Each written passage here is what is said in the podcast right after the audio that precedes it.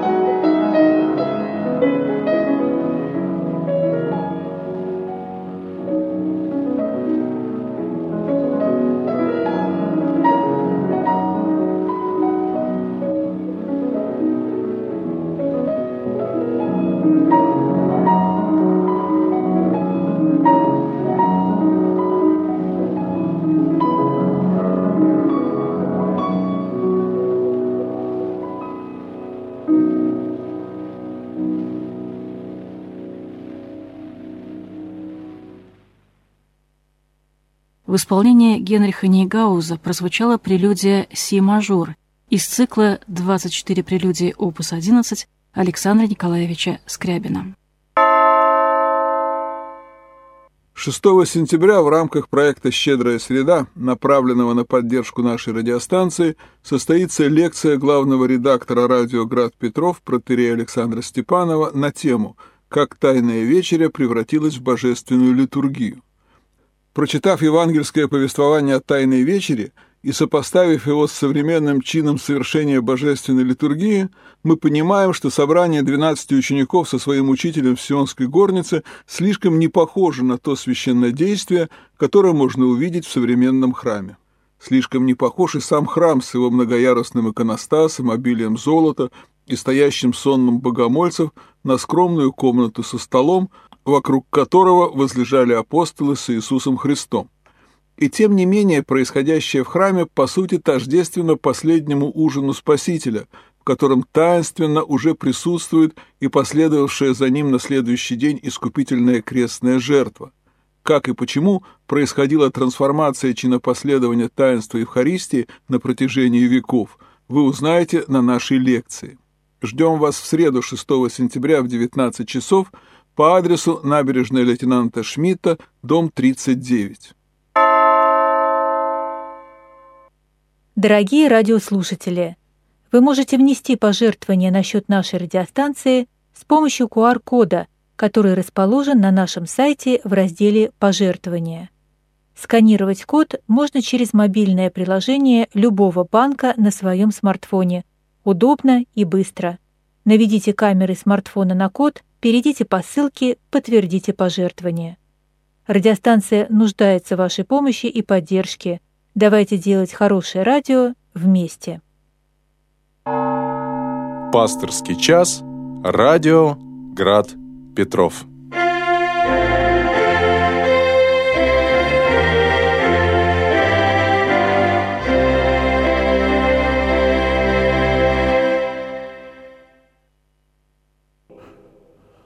Добрый вечер, дорогие радиослушатели. В эфире программа «Пасторский час». Сегодня с вами у микрофона протрей Дмитрий Дашевский, настоятель князь Владимирского храма поселка Лисинос. Напоминаю вам телефон прямого эфира 328 29 32. 328 29 32. Кроме того, вопросы можно задать Э, на сайте нашей радиокомпании graddefispetrov.ru graddefispetrov.ru и э, в WhatsApp тоже с этим же самым телефоном 328 29 32, но не забывайте набирать код города 812. Ну и, естественно, э, наше вещание еще в YouTube, и там тоже есть возможность YouTube задать вопрос. Вот, по сути дела, э, четыре разных варианта. Прямой вопрос, звонок в эфир, сайт, Э, YouTube и WhatsApp. Э, жду ваших вопросов. Э, по возможности попытаюсь на них отвечать. Ну, пока у нас вопросов нет, хочу напомнить, что сегодня у нас 1 сентября, День памяти мученика Андрея Стратилата, но, наверное, большинству из нас этот день знаком как начало учебного года – вот, и думаю, что большинство из наших радиослушателей либо мамы, папы, бабушки, дедушки, так или иначе этот день касается всех нас. Начинается новый инкубационный период образовательный, который закончится в конце мая. И, конечно, дай Бог нам всем терпения, и не только, но еще и преподавателям, которые за учебный год очень сильно устают. Я вообще не представляю, как они работают в школе. Это э, не просто огромный труд, это гигантский труд, титанический. Вот, недюжинное терпение. Вот, и здесь э, нужно действительно сильно, настолько сильно любить свою профессию. Ученики пошли а, сложные. Я думаю, что год от года они становятся сложнее – Отчасти потому, что дети наши становятся, может быть, это я сам замечаю, более избалованы вот, нашим родительским вниманием, нашей любовью. Вот. Ну и, естественно, а, воспринимают многое как должное. Поэтому, конечно, а, учителям очень сложно приходится. Буквально накануне вот 1 сентября я был на первом родительском собрании и понял, что начинается опять нелегкий период. Вот у меня, к счастью, уже четвертый ребенок пошел в школу, только уже четвертый, да, и, и это уже последние классы, так что я живу, можно сказать, как родитель в предвкушении, что когда-нибудь это 1 сентября для меня закончится. Это 24 года непрерывных собраний в разных, в разных э, сочетаниях. Было время, что у меня было одновременно три родительских собрания. Вот. И я, конечно, с ужасом вспоминаю эти времена. Сейчас, слава богу, осталось только одно. Вот. Так что всем желаю терпения и э, помощи Божией в этом непростом деле. Ну, э, кроме э, того, у нас сегодня замечательная евангельское чтение, евангельский отрывок, Евангелие от Марка, э, притча, которая э, нам хорошо известна как притча о сеятеле. Это начало 4 главы Евангелия от Марка. Сейчас мы вспомним, да, эту притчу, пока нет никаких вопросов. И опять начал учить при море, и собралось к нему множество народа, так что он вошел в лодку и сидел на море, а весь народ был на земле у моря. И учил их притчами много, и в учении своем говорил им, «Слушайте, вот вышел сеятель сеять, и когда сеял, случилось, что иное упало при дороге, и налетели птицы и поклевали то. Иное упало на каменистое место, где немного было земли, и скоро взошло, потому что земля была неглубока. Когда же взошло солнце, увяло и, как не имело корня, засохло. Иное упало в терние, и терние выросло и заглушило семя, и оно не дало плода. И иное упало на добрую землю и дало плод, который взошел и вырос, и принесло иное тридцать, иное шестьдесят, и иное сто. И сказал им – кто имеет уши слышать, да слышит. Эта притча э, есть у всех трех синоптических евангелистов, и у Матфея, и у Луки, ну, естественно, у Марка, который мы сегодня отрывок слушали. Это такой разряд притч, которые называются притчи о Царстве Божьем. Интересно, что действие, э, в которое погружена притча, оно происходит у моря. Иисус садится в лодку, которая э, стояла у берега, и э, просит, чтобы отплыли от берега, чтобы ему было удобнее учить. Конечно, обычно учителя, ну вот фарисеи, да, там, учителя закона учили где-то в более э, санитарных условиях, ну, например, в одном из э, э, секций Иерусалимского храма. Там собрали, собирались законники, туда приходили люди, чтобы послушать вот их размышления о законе.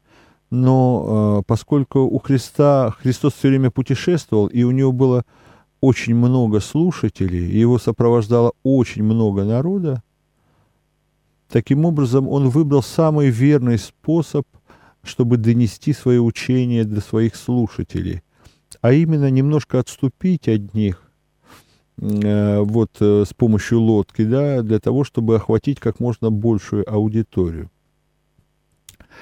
Э, учит Христос притчами.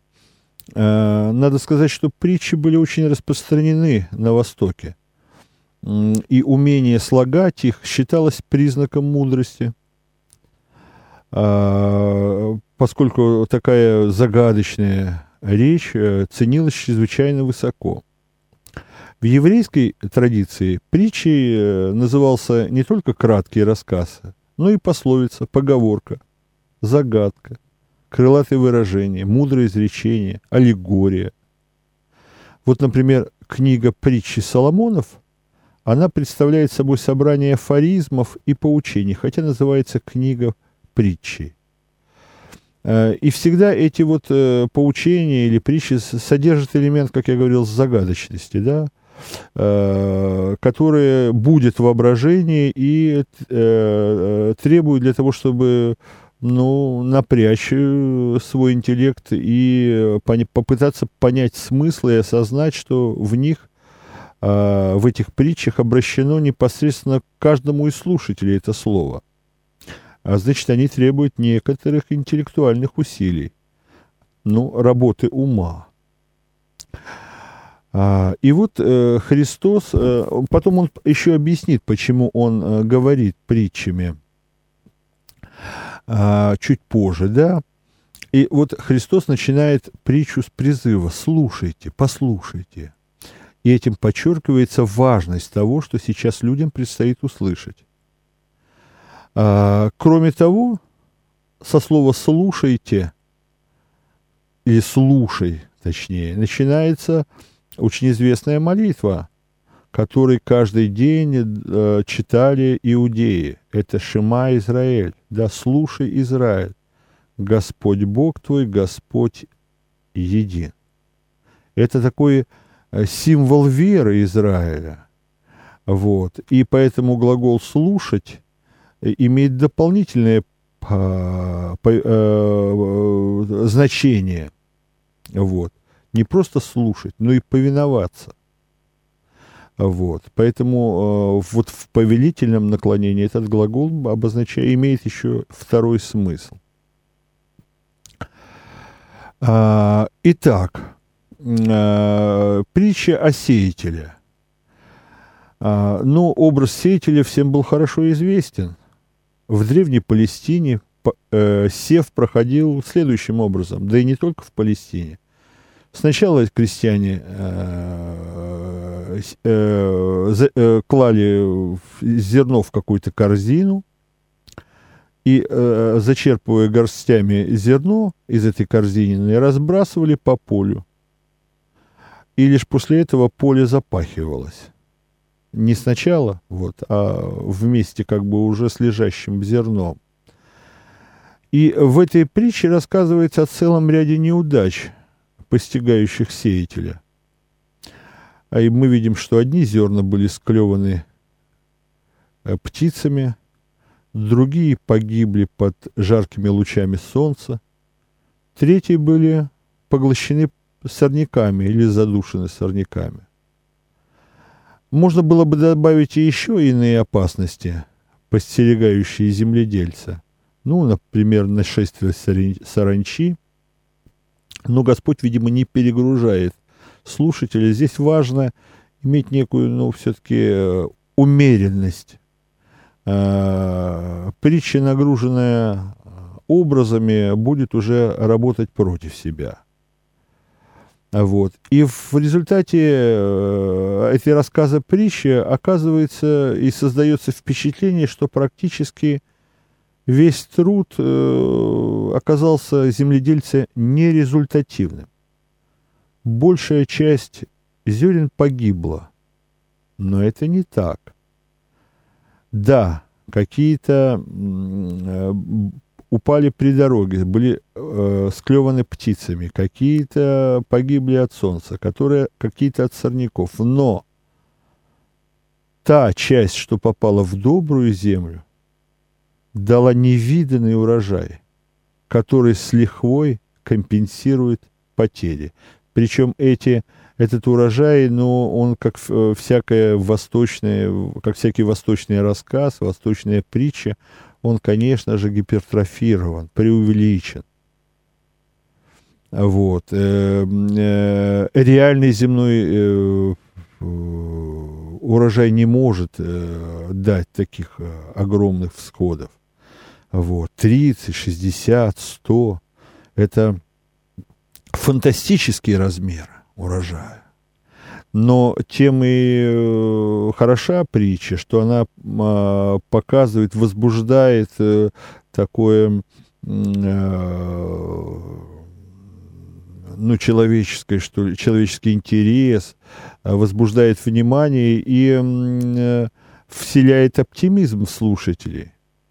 И хотя, ведь эта притча, как мы уже говорили, о Царстве Божием, и хотя ростки царства кажутся очень слабыми и малочисленными, практически незаветными, незаметными, но все равно это царство придет в силе. Все равно оно одержит победу. Но чтобы понять учение Христа, он говорит, нужно иметь уши. Имеющий уши слышать да слышит. То есть надо иметь желание слушать и услышать. И поэтому э, призыв, обращенный к слушателю, он понятен. Важно не только слушать, но и повиноваться этому слову. Вот э, такая замечательная притча. Э, естественно, э, далеко не все из э, слушателей э, поняли э, вот этот вот э, смысл этой притчи.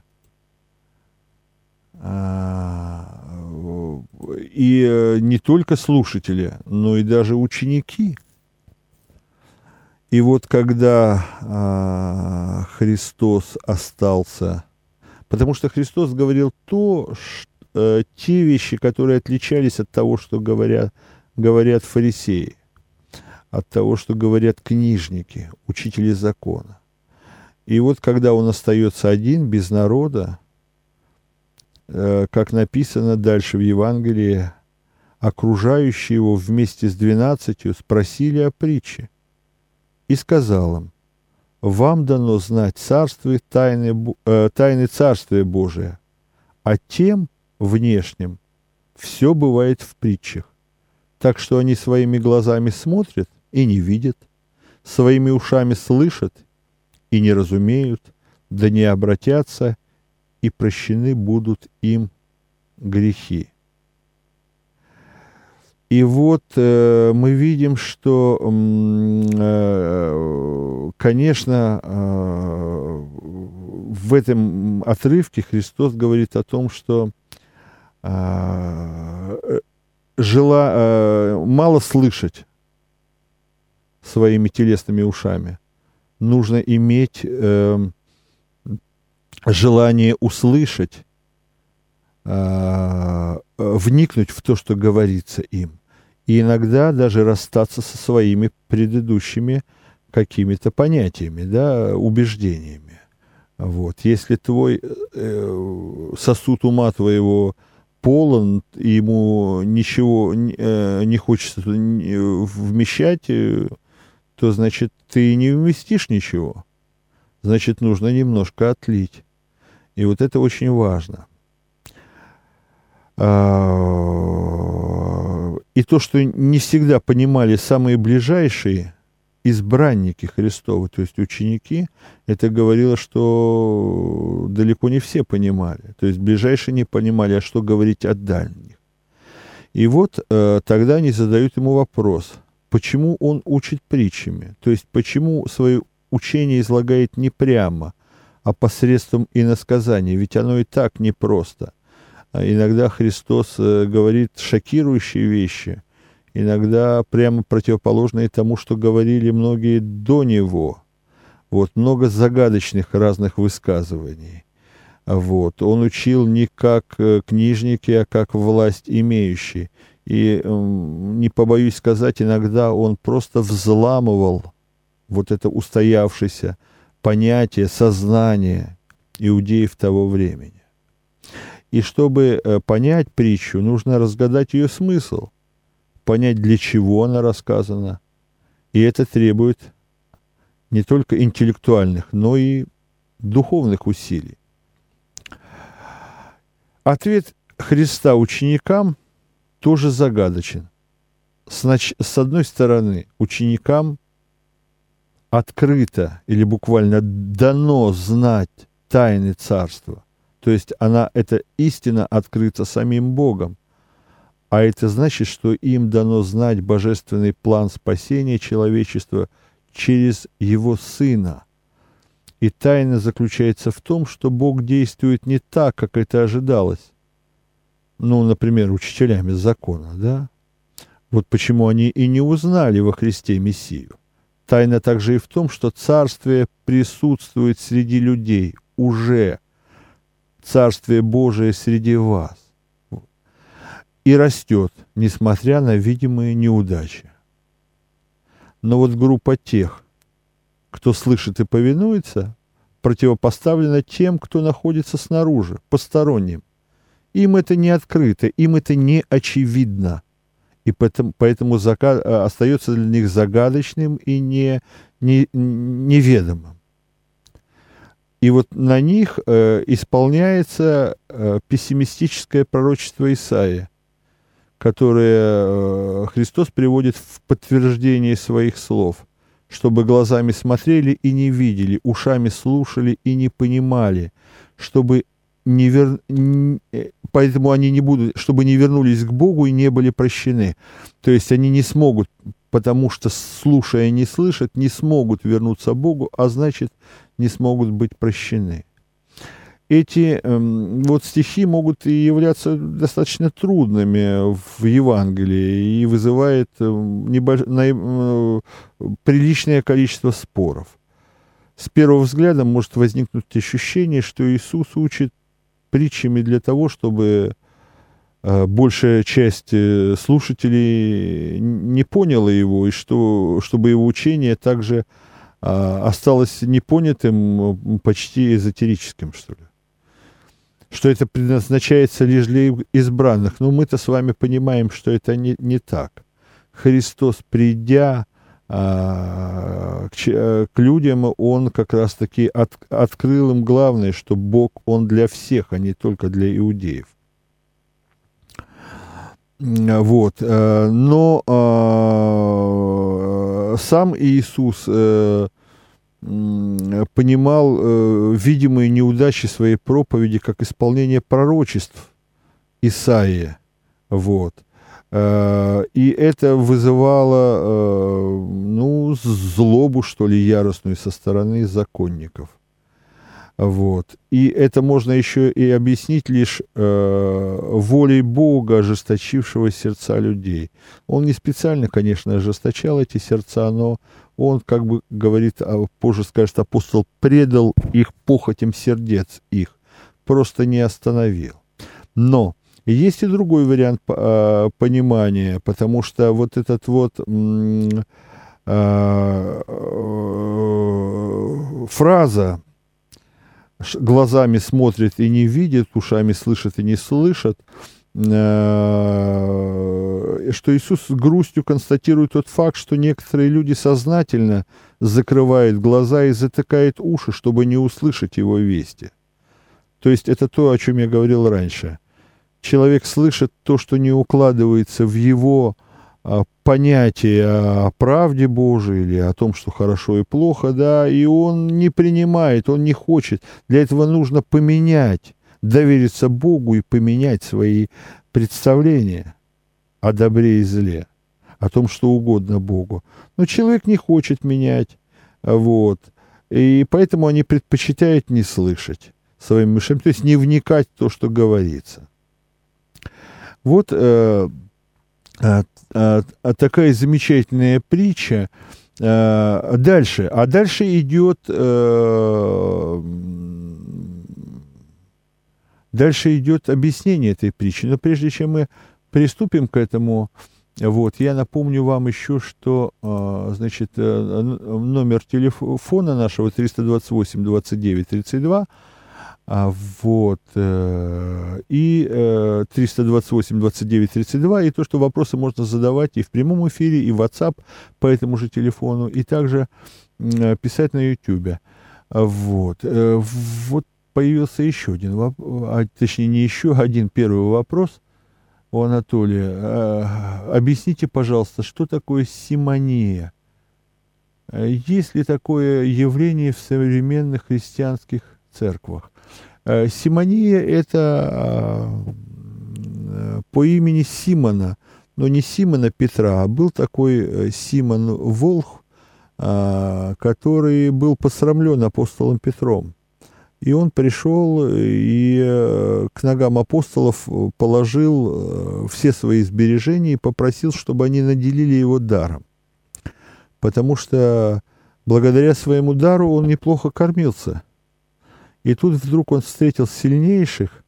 Э, он был э, звездой э, благодаря своим волхвованиям. И он э, решил из э, учителя, что ли, ну, стать учеником. Да, он почувствовал сильнейшего, и как человек поврежденный, э, то есть со своими э, такими поврежденной нравственностью, он э, предложил, чтобы за деньги купить себе вот э, э, больше силы, стать, может быть, ученикам, или чтобы они его как-то посвятили, не знаю, что он имел в виду. И тогда а, апостол Петр сказал, что золото твое тебе будет в погибель. Естественно, апостолы не взяли его золото и отказали ему, вот, потому что он не для добра это хотел делать. С тех пор вот этот вот э, грех э, благодати за деньги, он э, приобрел, приобрел теперь э, свое имя по имени Симона. Так Симон Волф вошел в историю. Вот можно сказать. Можно в историю войти с хорошей стороны, да, а, а можно войти с дурной. Вот Симон вошел с дурной, или как вот Ирод тоже. Э, слово «ирод» стало нарицательным, и слово «симон» тоже стало нарицательным со словом «симония».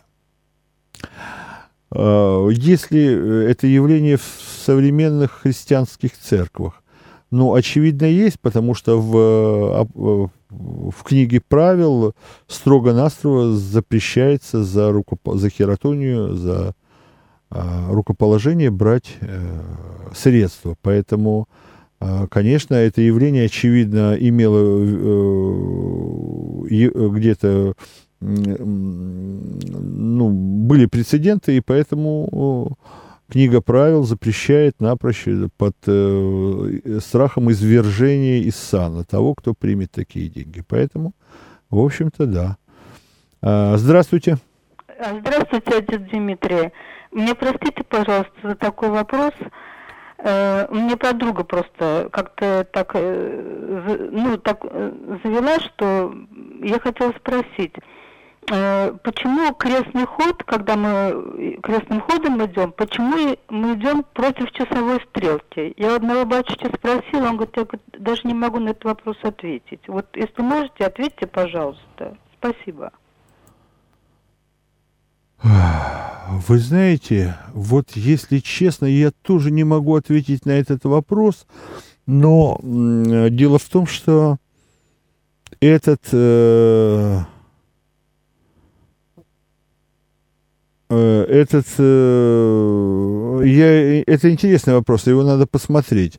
Но дело в том, что до э, патриарха Никона ходили наоборот. То есть было выражение «посолонь».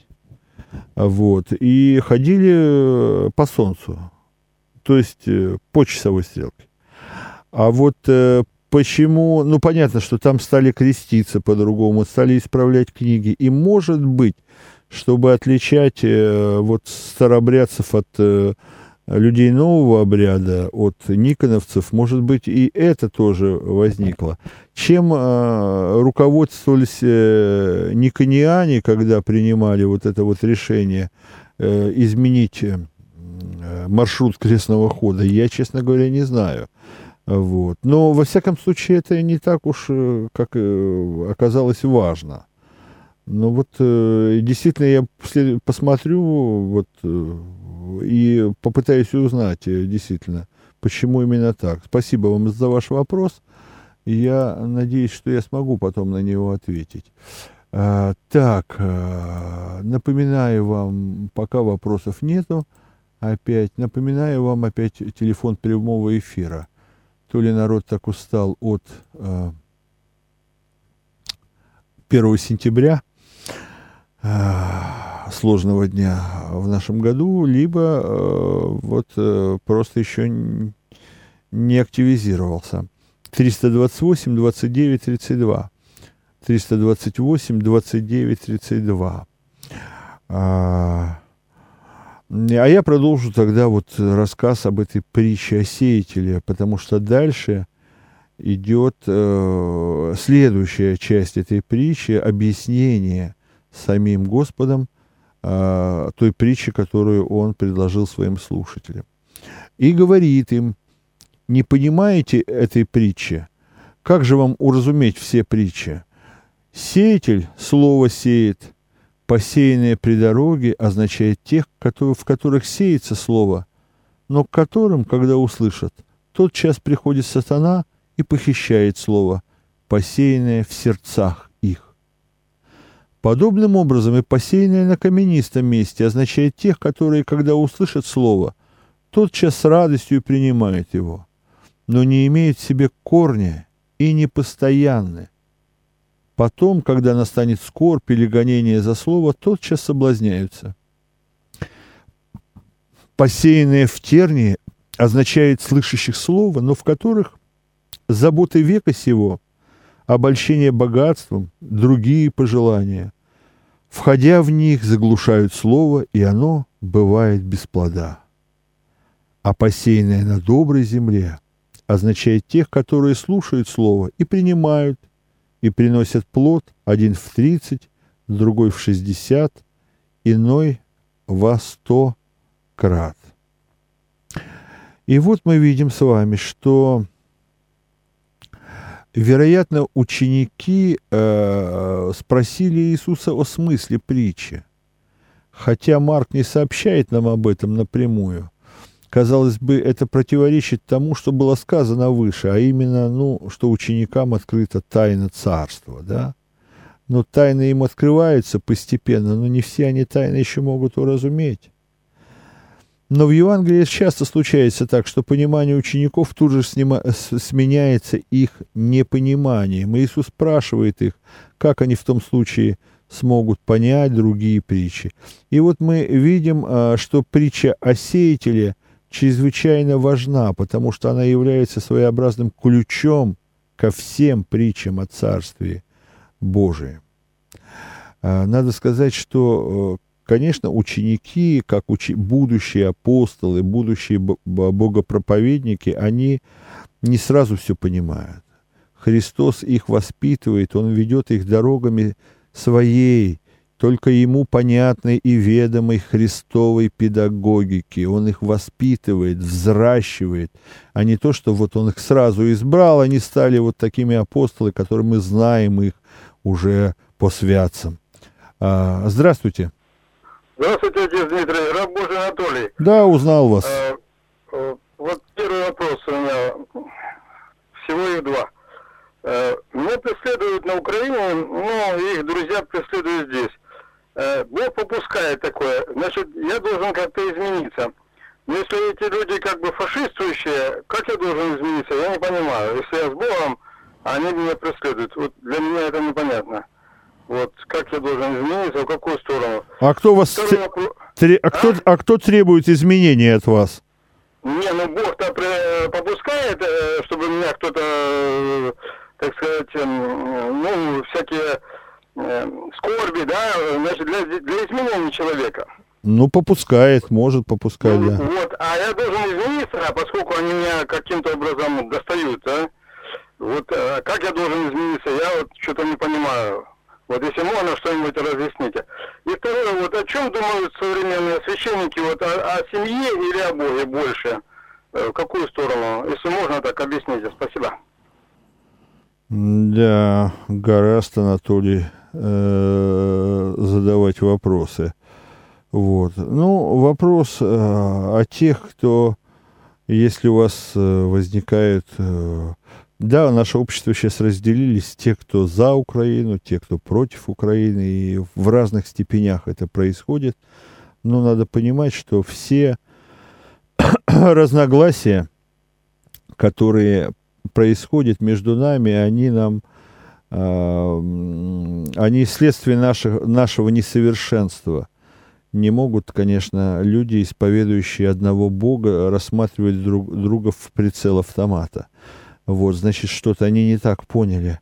Значит, они как-то Библию не так прочитали. Но меняться нужно не в зависимости от человека, а в зависимости от священного писания – вот. Э, читая, нужно, чтобы... Я верю, что э, э, когда мы читаем Писание, то Бог говорит в нас через свое слово. Вербально. Вот так происходит. Поэтому вот, на ваши все вопрошания Господь откликнется. Конкретных не хочу давать никаких, потому что это надо долго разговаривать. Вряд ли это людям будет, всем слушателям нашим интересно. Вот как должны вы конкретно, Анатолий, э, изменяться и должны ли? Это надо и, и слишком э, водных э, каких-то сведений об этом у меня слишком мало, чтобы что-то советовать на большую аудиторию. А, часть второго вопроса. О чем думает священник? О семье или о Боге? А почему должно быть такое противопоставление? А семья разве не дается нам Богом? Да, ведь мы верим в то, что Господь нам, э, ну, Господь э, присутствует в нашей жизни. Значит, э, то, что мы приобретаем, это дар Божий, подруга жизни, там, или друг, например, муж, жена, это все Божий дар. Просто иногда мы не можем рассмотреть и начинаем сопротивляться этому. Поэтому и семья, она тоже дана Богом. Вот. И противопоставлять ее Богу э, священник не может э, э, быть нормальным священником, если он пренебрежет этим. Вот. Сначала он созидает малую церковь, церковь, семью, получает какой-то опыт в этом. А как он будет заниматься? Нельзя ведь, не освоив малое, сразу браться за большое. Тут можно потерпеть очень большие неудачи. Здравствуйте, есть еще один вопрос. Добрый вечер, батюшка. Слушаю вас. Вот вопрос такой хотел задать. В силу сказанного, что за рукоположение как бы деньги нельзя брать. А вот почему тогда в церквах за требы деньги берут? Да я понимаю, там за свечки все надо платить, но требы там дано Господом Богом бесплатно – Почему же тогда за них платить? Непонятно.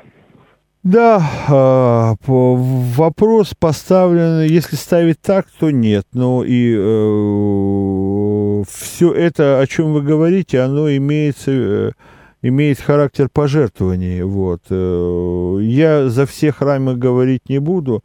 То, что вы называете ценой, это, ну, как сказать, это рекомендованные пожертвования. Но если, если, если у человека нет э, денег, он не хочет жертвовать, все это же можно получить и без всякой жертвы. Вот. Но вы же помните, что даже в Ветхом Завете вот э, э, люди приносили там э, за очищение, за грех, там, помните, да, э, вот, либо э, птенцов голубя, э, горлицы, либо, значит, там э, более значительную жертву. Это закон о жертвах был еще в Ветхом Завете. Но требовать это как оплату мы не имеем права. Если человек говорит, у меня нет, пожалуйста. Э, даром взяли, даром отдаем.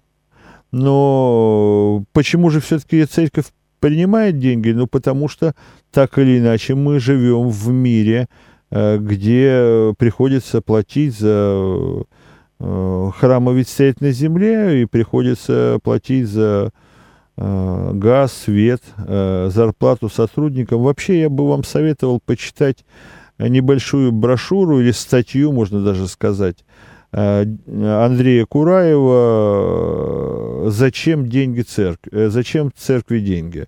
Да, он там лет 10-15 назад замечательно написал э, книгу и провел исторический прямо вот, э, или от, а, откуда деньги у церкви, вот, так называется. Вот, и в любом случае, если вы наберете Кураев и вот э, деньги в церкви, вы, вы выйдете на эту статью. Вот. И он показывает, что свечной ларек – это как раз-таки буфер, который нас переводит и из одного времени в другое. Ну, в общем, это интересная статья, прочитайте. Зачем нужен плохой пересказ мой, э, если он в свое время очень квалифицированно, грамотно, он прекрасный публицист, вот, полемист, и он прекрасно написал вот эту в свое время очень-очень нужную статью. Вот. А я ее читал в отдельной брошюре. Вот. Там как раз-таки земное в церкви было. Потом эти главы входили в какие-то последующие книги. Но, во всяком случае, это, это точно можно прочитать. Вот. И никто из вас деньги не вправе требовать. А если а где-то из вас, с вас требуют деньги, то вы можете вполне сообщить в епархию и между прочим, они приведут в чувство быстро. Поэтому все идет в пожертвование. Некоторые приходят и говорят, ну что, говорит, у вас э, слишком, ну опять же, так по-земному говорят, слишком все дешево. Ну, мы говорим, ну если вы считаете, вон стоит кружка, положите больше, кто вам мешает, да. А для кого-то это много, и мы говорим, пожалуйста, э, чтобы деньги не являлись препятствием между нами, между вами и благодатью Божией. Получаете все, да. Здравствуйте. Здравствуйте, батюшка. С праздником вас. 1 сентября, уж Да, я не уверен, что для меня это праздник, но за уважение спасибо. Да, но сил вам вот, на э, дальнейшее прохождение этого праздника. Да, спасибо. Слушаю вас. Вопрос у меня такой, знаете, я как-то э, неожиданно думаю, ведь и правда, крестный ход всегда идет против, э, ну, против солнца. Да. От того, что э, мы считаем, в Евангелии сказано, что Христос – солнце правды. Может быть, вот мы поэтому и идем, как бы на солнце идем. Ну, может быть, может быть. Но я вот точного ответа сейчас вам не могу сказать. Есть вещи, которые, знаете, я вырос в церкви с детства, и я воспринимал это как данность. И не всегда... А, вы знаете, почему мне нравится ходить вот э, на а, ответ вопросов, потому что иногда задают вопросы те, которые я просто а, о которых я не задумывался. Вот это настолько для меня было привычное, что когда ты выходишь э, из храма, то сразу у тебя весь корпус поворачивается влево, и ты идешь вот Э, сюда, да, на крестный ход, а не наоборот. Вот. Так же, естественно, как креститься правой рукой и складывать троеперстием. Но для старообрядцев важно было сохранить двоеперстие, и по сию пору то же самое. Вот. Это, это вещи, я не считаю, что очень существенные, это скорее вещи культурологические какие-то. Э, вот. Э, за это, наверное, не стоит идти на костер, но Мы привыкли к этому так, да. Вот. Когда-то мне рассказывали притчу про одного пожилого священника, который уже пришел к тому состоянию, что ну, служить не мог, и э, его нужно было отправить на пенсию. Это еще такая история, видимо, с дореволюционных времен, мне ее папа рассказывал. Вот, и к нему присылают молодого. Но молодой священник оказался молодым, но очень деликатным и э, э, мудрым не по годам. Э, как только он приехал, э, он попросил батюшку пожилого послужить последнюю службу самому, а он стал внимательно наблюдать. Э, хотя священник молодой был с академическим образованием, а тот пожилой священник был простецом, а вот, он стал все-таки смотреть. И вот он смотрит, что батюшка кадит э, престол в другую сторону. Он себе отмечает, ага, так, что идет он на крестный ход там э, посолонь, то есть э, как старообрядцы, в другую сторону. Вот, и там еще что-то делает не так, как вот принято в академической манере. Вот, он все себе отмечает. И когда в следующий раз, он на следующее воскресенье начинает служить, он все делает, как делал старый священник. А старики, которые стоят в храме, э, говорят, вот смотри, молодой, а все делает правильно, как наш старый. Вот таким образом молодой священник на ранних стадиях уже исключил какой-то такой э, момент конфликта, а он всегда бывает, э, когда э, долгое время служит один священник, и вдруг приходит молодой. И неумный человек начнет сразу переделывать на свой манер.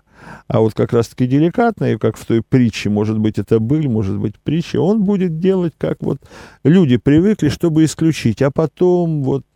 И у меня был как раз таки, такой опыт, когда я пришел на вот э, приход со сложившимися там традициями какими-то. Я что-то мне нравилось, что-то мне не нравилось, но я ничего не стал ломать, и какое-то время прошло, а потом э, пришло новое поколение, и как-то постепенно я уже, вот как мне казалось, что-то изменял в правильную сторону, вот, но сразу ничего ломать не стал. И это был секрет того, что я уже там удержался уже почти 23 года, да, служу на одном месте. Вот. А до этого там как-то очень сложно было прижиться, потому что священник, прослуживший там, был 42 года прослужил. Конечно, после него э, сложно было очень. Все мысленно сравнивали тебя там с отцом Олегом. И было, прям скажем, какое-то время не сладко. Но вот э, терпение, оно всегда вознаграждается. Так.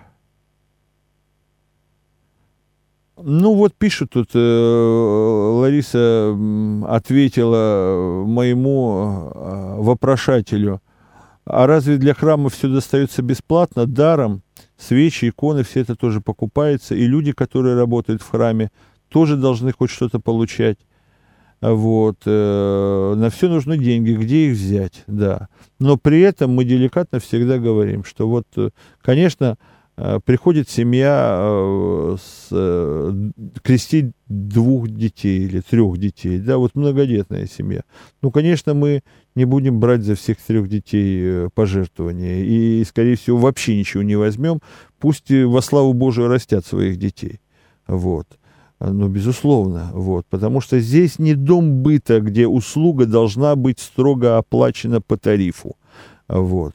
А если ты ее не оплатишь по тарифу, то значит э, ты где-то что-то э, стащил или недоплатил, и сразу возникнут подозрения. Вот дом быта не сможет заниматься благотворительностью, а церковь вполне. А, здравствуйте, у нас есть вопрос. Здравствуйте. Меня зовут Надежда. Очень приятно. Главное, Слушаю вас. Я хочу сказать тому, ну, как сказать, слушателю на его, может быть, вопрос ответит пророк Малахий, третья глава, и хочу сказать, что ну, там говорится о десятинах, и что очень хорошо отец Александр Сорокин в своем храме просто это место, э, как сказать, они напечатали крупным шрифтом из книги Малахи, третья глава, что значит десятины и почему нужно приносить десятины. Вот. Это просто замечательно, потому что никогда таких вот не, могут быть, не может быть вопросов, почему надо, почему не надо. А если мы не приносим, мы, значит, обкрадываем Бога, говорит пророк Малахия. И эти десятины в свое время, та система армии, флота и всех подвластных структур, они отдавали на партийную печать, на партийные взносы. Я сама жила полковника. Впрочем, четверо детей у нас, какая бы ни была э, трудность в семье материальная, да, четверо детей и одна зарплата. Но это было неприкосновенно, МЗ. Десятина отдавалась на партийные взносы. Вот. И второе, хочу сказать, что вчера прочитала в Сираха, 40 главе, 17 стих. «Благотворительность, как край, полна благословений, и милостыня пребывает вовек». И если бы это у нас говорилось на радио «Град Петров», а благотворительность, что как край полна благословений, наверное, было бы больше жертвователей и меньше долгов. Спасибо. Да, спасибо вам за поддержку.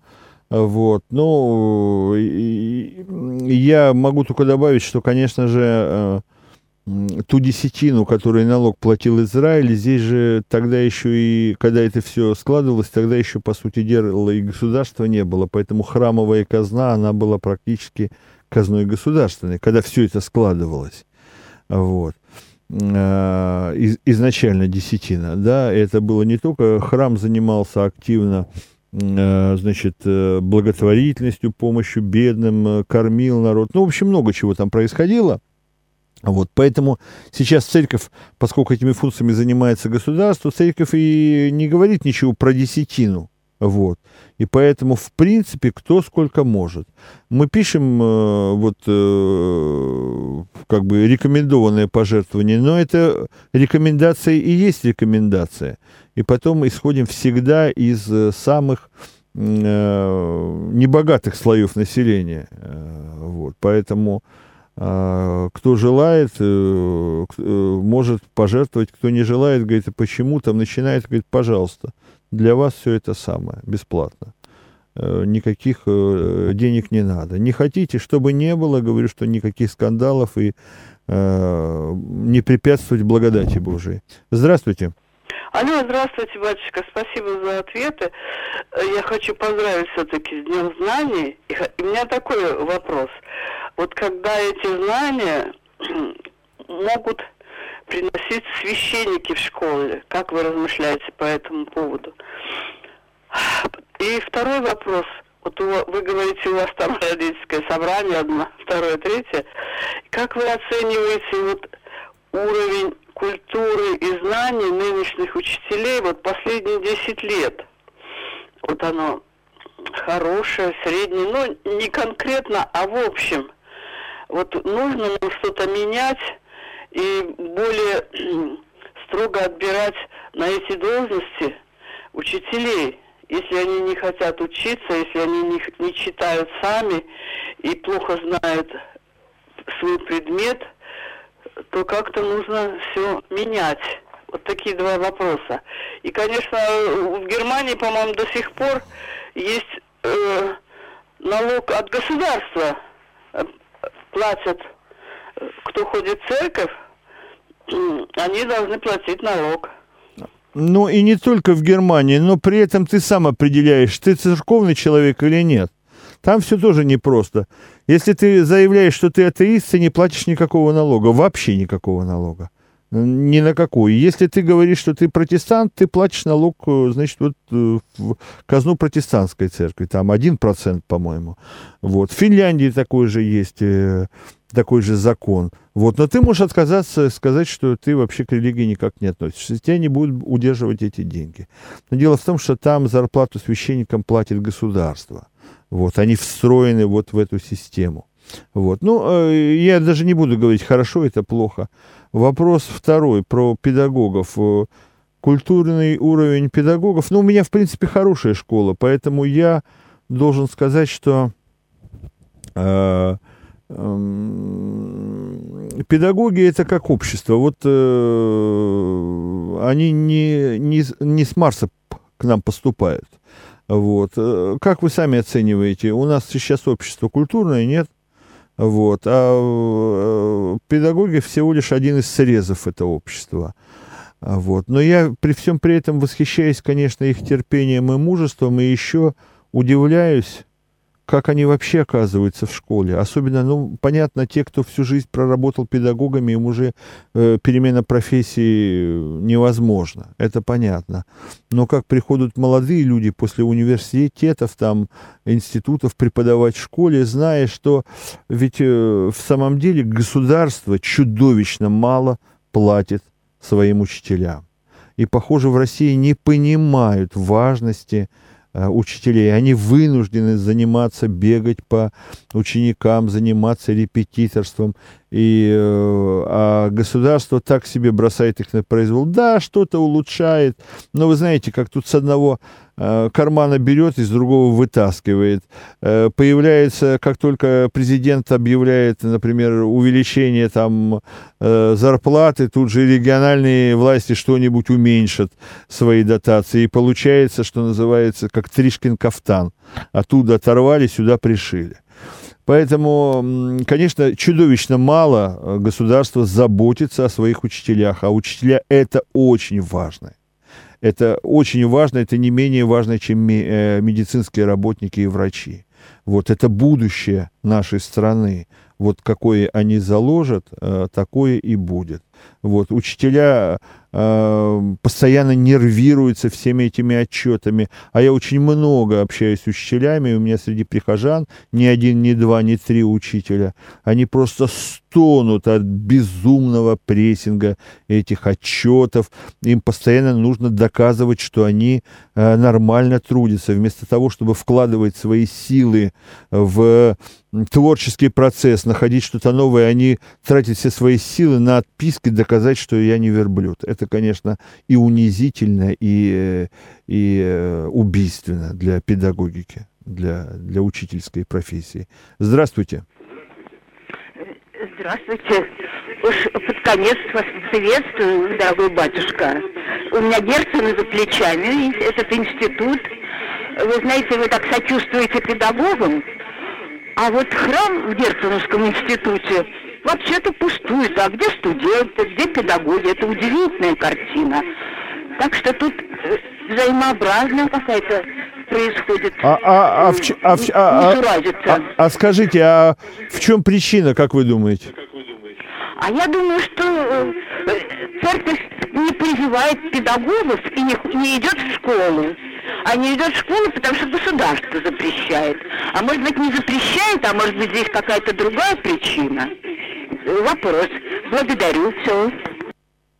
Ну, да, у нас заканчивается. Но вот на этот вопрос я отвечу. Действительно, не государство. Э, э, большинство директоров боятся пускать священников в школу. Это правда. Вот. Может быть обоснованно, ведь тоже не всякий священник может адаптироваться в школе.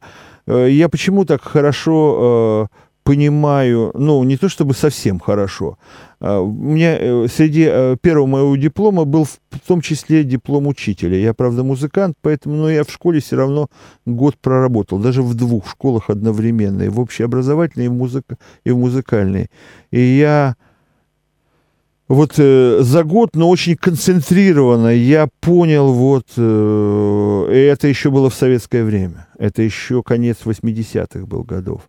И я понял, насколько преподаватели, э, преподавательский труд тяжел. И со стороны э, самой корпорации, и со стороны родителей, и со стороны детей, и ответственности. Это да, это очень непросто. Этот человек должен быть одержимым совершенно. Один вопрос еще успею принять и будем прощаться. Здравствуйте. Батюшка, добрый вечер. Я, знаете, хочу сказать защиту учителей, священников и врачей. Это самые тяжелые, по-моему, специальности, выгорающие. Очень многие не выдерживают. Это такой труд. Вот я хочу в защиту. У меня есть и врачи, ой, и врачи знакомые, и учителя, и заболевают, и, ну, в общем, трудно. Нет, это я понимаю. У меня супруга врач, я тоже знаю, о чем говорю. Да, вот три профессии особенно вот такие. Да, да, да, да. Я благодарю вас за ваши вопросы. К концу нашей встречи мы с вами, что называется, эм, разогрелись, да, но время подходит к концу, как все хорошее заканчивается. Я благодарю вас за вопросы. Напоминаю, что сегодня в эфире был протерей Дмитрий Дашевский, настоятель князь Владимирского храма, поселка Лисий Нос. До свидания, до новых встреч.